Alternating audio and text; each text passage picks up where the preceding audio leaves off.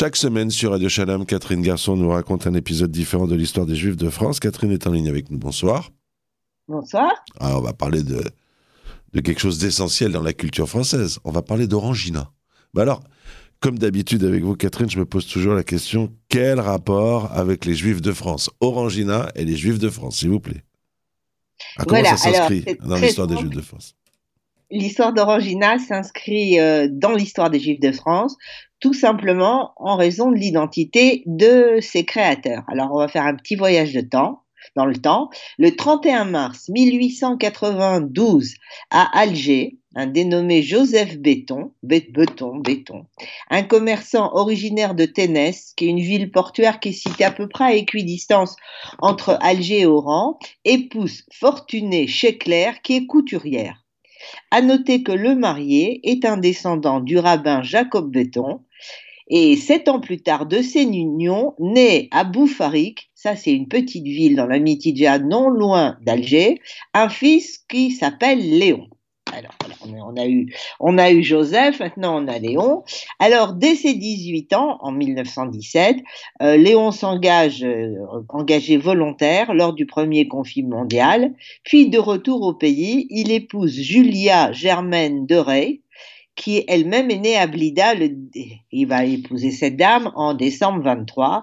Et en janvier 25, c'est la venue au monde de leur fils Jean-Claude, celui-là même qui va assurer la renommée mondiale d'Orangina. Mais on va pas brûler les étapes et on va revenir à Léon.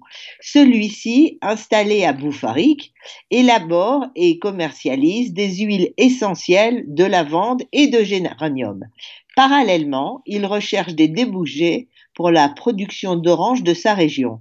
Et c'est sa visite de la foire de Marseille à l'automne 1935 qui va tout changer. Qu'est-ce qui se passe à Marseille?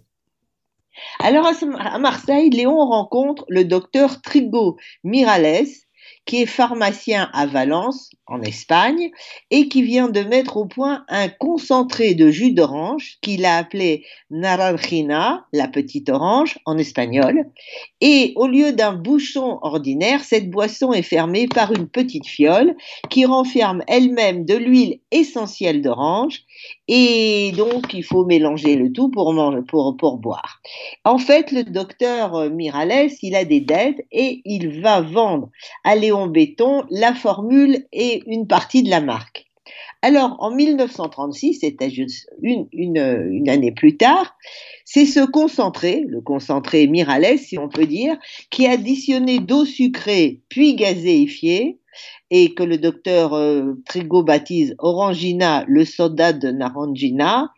Et ça, c'est un peu une invention de Léon Béton, mais toujours avec le docteur. Et on va le présenter à la foire d'Alger. Et cette nouvelle boisson a un grand succès. Alors, à noter déjà qu'à l'époque, après avoir ajouté l'eau et le sucre, il faut bien secouer l'orangina, recommandent ses créateurs. Ce orangina, bien sûr, est produit à la base des oranges locales et c'est une usine à Boufarik qui s'occupe du processus de transformation. Alors, en plus des vicissitudes dues à la guerre d'Espagne, qui compliquent les relations avec le docteur Trigo, en 1939, le déclenchement de la Seconde Guerre mondiale entraîne l'arrêt de toute tentative de création d'entreprise. Faut pas oublier que de temps il est juif et donc c'est pas trop après c'est pas trop encouragé par le régime de Vichy. Alors, mais après le débarquement américain à Alger le 8 novembre 42 et l'arrivée avec les soldats des sodas, notamment le Coca-Cola, Léon Béton modifie son jus en y rajoutant cette fois-ci vraiment du, sirop de sucre et de l'eau gazéifiée, c'est-à-dire c'est maintenant, maintenant le processus se fait dans la bouteille. Naranjina devient alors orangina, le fruit attendu, entre guillemets, c'est une des publicités, comme le, le proclament donc les premières affichettes placardées dans les cafés. Jusqu'à ce stade-là, l'histoire d'Orangina reste une histoire très algérienne, un peu espagnole et très algérienne. Fin de la guerre. Que devient notre boisson à l'orange? Alors, là, on va passer au fils. En 46, Jean-Claude Béton, qui a terminé son service militaire et ses études d'ingénieur agronome, prend la suite de son père Léon. il est décidé à développer l'entreprise, ses oncles maternels, Lucien et Edmond de Ray, apportant les fonds nécessaires à ses projets. C'est ainsi que dès que les relations commerciales reprennent avec l'Espagne en 47, Jean-Claude négocie avec le docteur Trigo la, Trigo, la propriété de la marque Orangina pour la France et pour son empire colonial.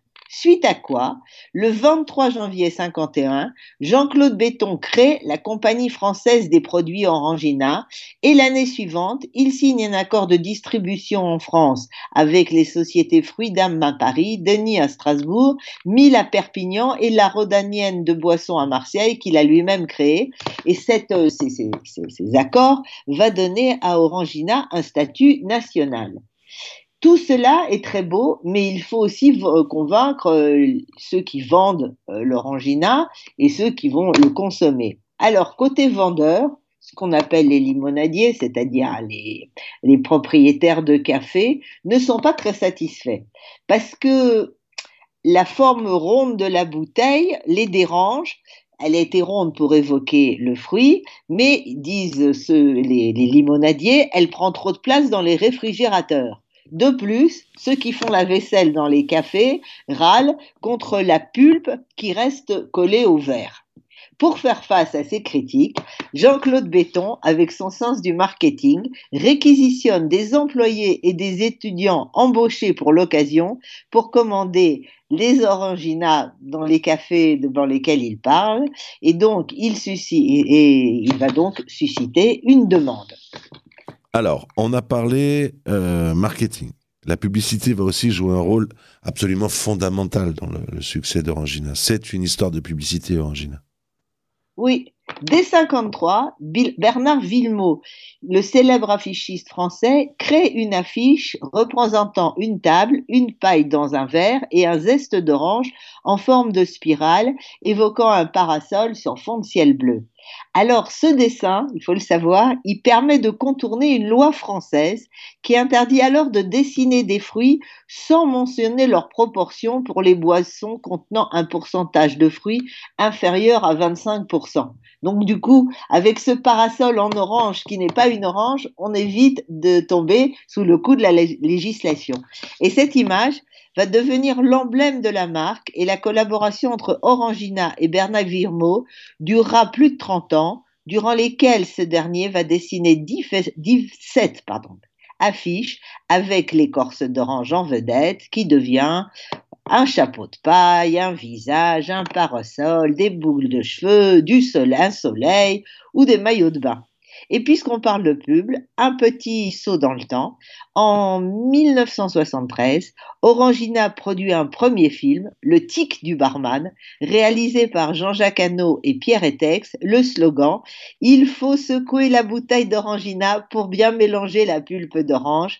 Et donc tout le monde va, va, va, voir cette personne qui secoue la bouteille, ça va rester une des figures une des images emblématiques de cette boutique, de cette bouteille, et surtout, cela permet de transformer un défaut de la boisson, c'est-à-dire la pulpe qui est déposée au fond de la bouteille, en un plus du produit. Ça va évoquer la nature, le, fait que le, produit a des vrais oranges, et donc, grâce à cette pub, les choses vont changer. Il faut aussi signaler que la fameuse musique symbolique d'Orangina, qui est signée par Michel Berger, et tout ça est le début d'une longue saga publicitaire que je ne vais pas retracer ici. Ok, alors on revient au développement d'Orangina. En 1956, à cause de la guerre d'Algérie, Jean-Claude Béton s'installe définitivement à Marseille et en 59, la production d'Orangina dépasse déjà les 50 millions de bouteilles annuelles. Dans les 30 années suivantes, l'Orangina sera dans l'Hexagone le soldat le plus vendu derrière Coca-Cola. Et la saga continue. En 68, Orangina lance le pack de six bouteilles, ce qu'on appelle en verre perdu, c'est-à-dire qu'on n'a pas besoin de les ramener chez les commerçants, et ce qui est une vraie innovation à l'époque. Et toujours au titre des innovations, Orangina propose dès 1976 la boîte de 360 de, pardon, 300, 3, de 33 centilitres, pardon. En fait, c'est la première marque en France qui ose le conditionnement métallique. La distribution en France est couverte par 14 usines. Il faut dire qu'Orangina vend alors 500 millions de bouteilles par an. En 84, Orangina rejoint le groupe Pernod Ricard, ce qui lui, ce qui lui permet d'étendre son domaine de distribution au monde entier. La Grande-Bretagne l'année suivante, Singapour, la Malaisie, bref, presque tout le monde va rejoindre la clientèle Orangina. À noter aussi qu'en 1988, l'Orangina Light fait son apparition sur le marché et que c'est la première boisson française aux édulcorants de synthèse c'est-à-dire que c'est la première euh, boisson light. Et ensuite, euh, bah, Jean-Claude Breton va prendre sa retraite, bien méritée, il est milliardaire. Oui, bien mérité. En 1990, Jean-Claude Béton se retire et devient uniquement administrateur du groupe Pernod Ricard.